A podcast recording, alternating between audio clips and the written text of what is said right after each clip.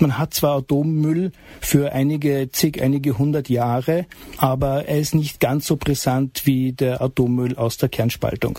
Das sagt Heinz Smital von Greenpeace über die Zukunftstechnologie Kernfusion. Viel Hoffnung steckt in dieser Technologie, die sich an der Funktionsweise unserer Sonne orientiert. Wir fragen deshalb heute, ist die Kernfusion die Energie der Zukunft? Mein Name ist Lara-Lena Götte. Heute ist der 3. August 2020. Hi.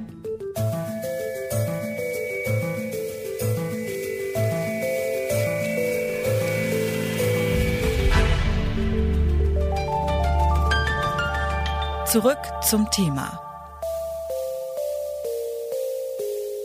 Wer an Atomenergie denkt, denkt meistens an herkömmliche Atomkraftwerke.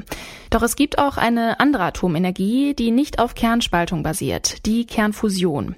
Teilchen werden also nicht gespalten, sondern verschmolzen. Dabei wird eine Menge Energie freigesetzt. Das hat jeder von uns schon mal gespürt, denn Kernfusion ist das, was permanent im Innern der Sonne passiert. Und die Idee, diese Methode hier auf der Erde umzusetzen, gibt es schon seit über 50 Jahren. Doch das ist alles andere als einfach. Ein herkömmliches Lagerfeuer erreicht Temperaturen von etwa 1100 Grad Celsius. Im Kern der Sonne herrschen Temperaturen zwischen 10 und 15 Millionen Grad. Und da im Innern der Sonne so extrem hohe Temperaturen und ein enormer Druck herrschen, verschmelzen dort Wasserstoffkerne zu Helium und durch diesen Prozess wird Energie frei. Nun versuchen viele Wissenschaftler und Wissenschaftlerinnen, diesen Prozess in einem Kernfusionsreaktor hier nachzuahmen und durch die freigelassene Energie Wasser zu erhitzen, das dann Turbinen antreibt und so Strom erzeugt. Und im Gegensatz zu Kohle, Gas oder Ölkraftwerken entstehen dabei keine Treibhausgase und es gibt eine viel geringere Ressourcenknappheit. Doch jetzt kommt der Haken. Es ist noch nie gelungen, auf unserem Planeten eine Kernfusion zu erzeugen, die kommerziell nutzbar wäre, also Strom aus einem Fusionskraftwerk an unsere Steckdose zu Hause liefern zu können.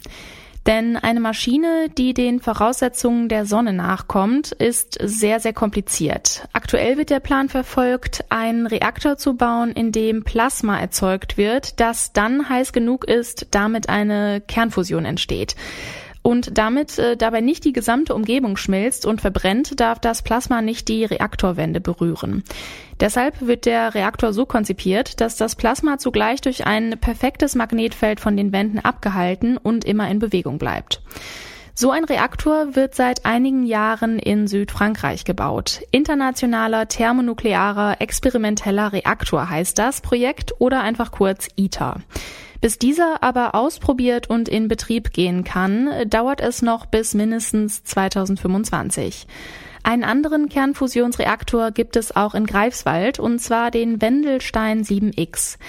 Thomas Klinger arbeitet dort und ich habe ihn gefragt, welche Erfolge Sie bisher im Wendelstein 7X gemacht haben. Der Wendelstein 7X ist eine Versuchsanlage, an der wir Forschung machen. Also das ist nicht die Aufgabe dieses Gerätes, Energie zu erzeugen, da sind wir noch nicht ganz angekommen, sondern zunächst einmal geht es darum, diesen Materiezustand, den man für die Fusion braucht, der sich Plasma nennt, zu untersuchen und zu optimieren, insbesondere eben dieses Plasma so heiß wie möglich zu machen. Sie haben ja schon Temperaturen erwähnt, nicht? Die Kerntemperatur der Sonne die so bei etwa 10 Millionen äh, Grad Celsius ist. Und wir müssen, ähm, um diese Fusion auf der Erde zu bekommen, eher sowas wie 100 bis 150 Millionen Grad haben. Aber, aber eigentlich ähm, muss ein bisschen abstrakt rangehen, dann geht das schon. Nämlich ähm, die Aufgabe ist, ein sehr dünnes Gas sehr heiß zu machen. Also wir reden ja von einem Wasserstoffgas und dieses Wasserstoffgas ist etwa Faktor 100.000 dünner als die Luft, die wir atmen. So von der Dichte. Das ist also ein ganz, ganz, ganz dünnes Gas. Da ist unheimlich wenig Gas in einem ganz großen Volumen. Und so ein dünnes Gas kann man ganz schön heiß bekommen mit irdischen Möglichkeiten. Das ist auch eine, ein Klimmzug. Ähm, äh, aber, aber das ist hinzubekommen. Da sind wir jetzt mit relativ moderatem Aufwand schon gut bei 20 Millionen Grad angekommen. Und andere Anlagen, wie etwa die Schwesteranlage in unserem Institut, die Astex Upgrade in Garching, der hat schon lange 100 Millionen Grad erreicht und viel mehr. Wie sehr orientiert man sich denn da wirklich tatsächlich an der Sonne? Also muss man eigentlich schon sehr viel über die Sonne wissen, um Kernfusion hier auf der Erde hinzubekommen? Weil ich meine, über die Sonne, weiß ich nicht, wissen wir ja gar nicht so viel, weil man kann ja schlecht hinreisen, oder? Das ist völlig richtig. Die Sonne ist noch voller Rätsel. Was wir von der Sonne brauchen, ist alleine dieser elementare Prozess, der sich Fusion nennt. Das heißt die Verschmelzung leichter Kerne zu schweren Kernen. Und anders als die Sonne verschmelzen wir ja nicht ähm, einfach Wasserstoffkerne, das ist zu schwer. Das kann nur unter den Bedingungen, die im Zentrum der Sonne herrschen, erfolgen sondern wir gehen einen leichteren Weg. Wir verschmelzen Wasserstoffisotope, das heißt also Varianten von Wasserstoff, die sich viel leichter verschmelzen lassen. Die Atomenergie, die galt ja früher auch als sauber, bis dann das Problem mit dem Müll kam. Wieso kann man jetzt bei der Kernfusion davon ausgehen, dass der Müll so viel harmloser ist? Na, erstmal allen voran ist es auch eine nukleare Technologie.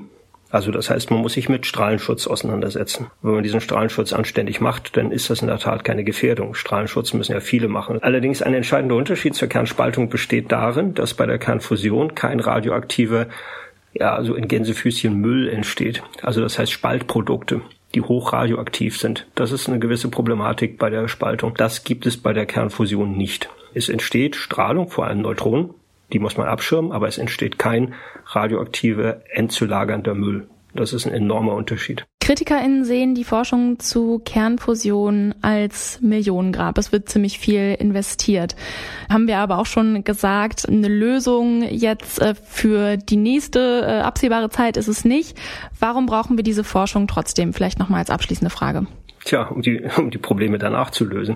Also das, äh, das Energieproblem ist so gewaltig und ist so global, das ist ein Jahrhundertproblem und ein Mehrgenerationenproblem.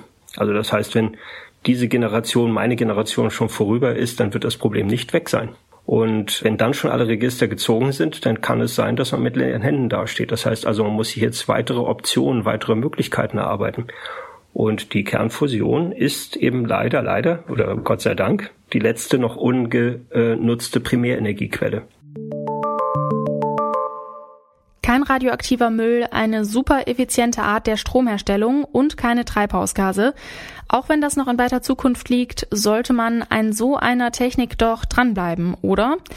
Der Kernphysiker Heinz Smital arbeitet hauptamtlich bei Greenpeace und sieht das kritisch. Warum? Das hat er mir im Interview erklärt.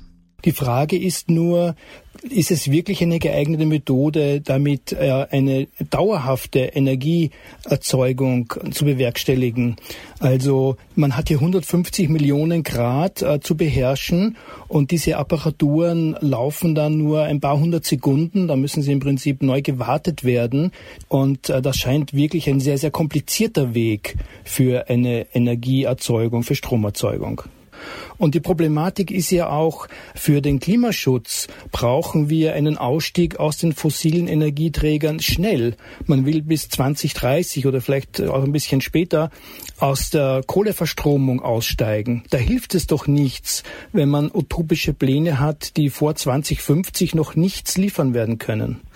Forschung beschäftigt sich ja oft mit Dingen, die erstmal so ein bisschen utopisch erscheinen. Und ähm, trotzdem ist es ja auch besonders in der Forschung wichtig, wirklich groß zu denken. Und wenn man das in der Vergangenheit nicht getan hätte, dann hätten wir jetzt auch viele Dinge nicht. Das äh, spricht doch eigentlich dafür, da wirklich dran zu bleiben, auch wenn die Kernfusion jetzt ähm, in den nächsten Jahren auf jeden Fall keine Probleme wird lösen können, oder? Sehen Sie das nicht so?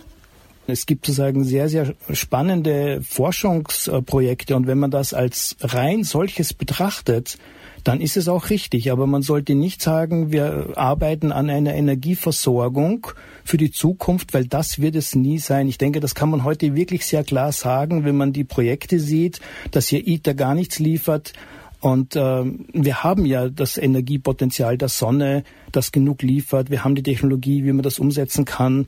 Äh, die Kosten für erneuerbare Energien werden immer geringer. Es ist nicht, es ist sozusagen so klar absehbar, dass die Kernfusion da niemals, nie, niemals damit konkurrieren wird können. Und insofern ist es eine spannende Forschung, aber eben nichts für die Stromerzeugung.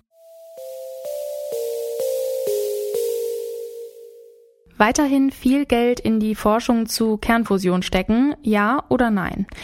Das ist eigentlich vielmehr zu einer Glaubensfrage geworden. Ist man visionär und wagt weitere teure Forschung, auch wenn sie möglicherweise in den nächsten 50 Jahren zu nichts führt, oder bleibt man am Boden und konzentriert sich auf den Ausbau von bereits vorhandenen Energien wie der Windkraft oder Solarenergie?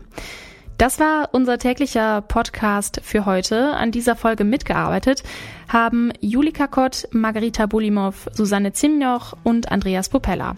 Chef vom Dienst war Sören Hinze. Mein Name ist Lara-Lena Götte und äh, wenn euch dieser Podcast gefallen hat, dann abonniert uns doch gerne auf der Podcast-Plattform eurer Wahl und lasst uns auch eine Bewertung da. Bis zum nächsten Mal. Ciao. Zurück zum Thema vom Podcast Radio Detektor FM.